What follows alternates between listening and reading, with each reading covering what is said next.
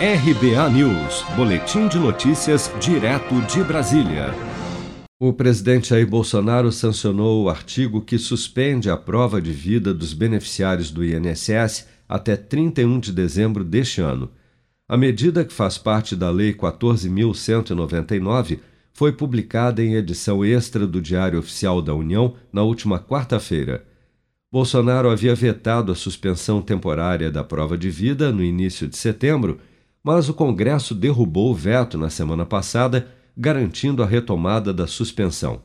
Com isso, aposentados e pensionistas não terão seus benefícios suspensos caso não façam o procedimento até o fim do ano.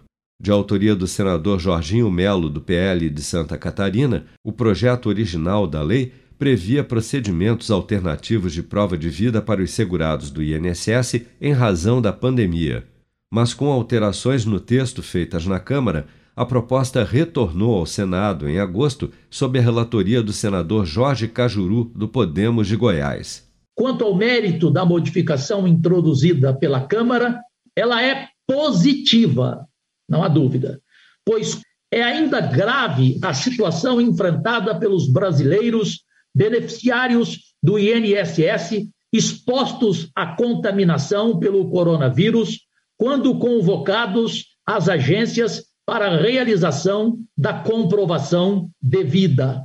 O INSS informa, no entanto, que os segurados não estão impedidos de fazer a prova de vida, mesmo que a obrigatoriedade esteja suspensa até dezembro.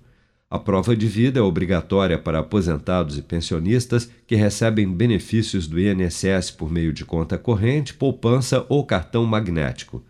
Segundo dados da Previdência Social, de um total de pouco mais de 36 milhões de pessoas que precisam realizar a prova de vida nos bancos todos os anos, 31 milhões 259 mil já realizaram o procedimento até agosto, restando cerca de 4 milhões 980 mil segurados que ainda precisarão realizar a prova de vida até 2022.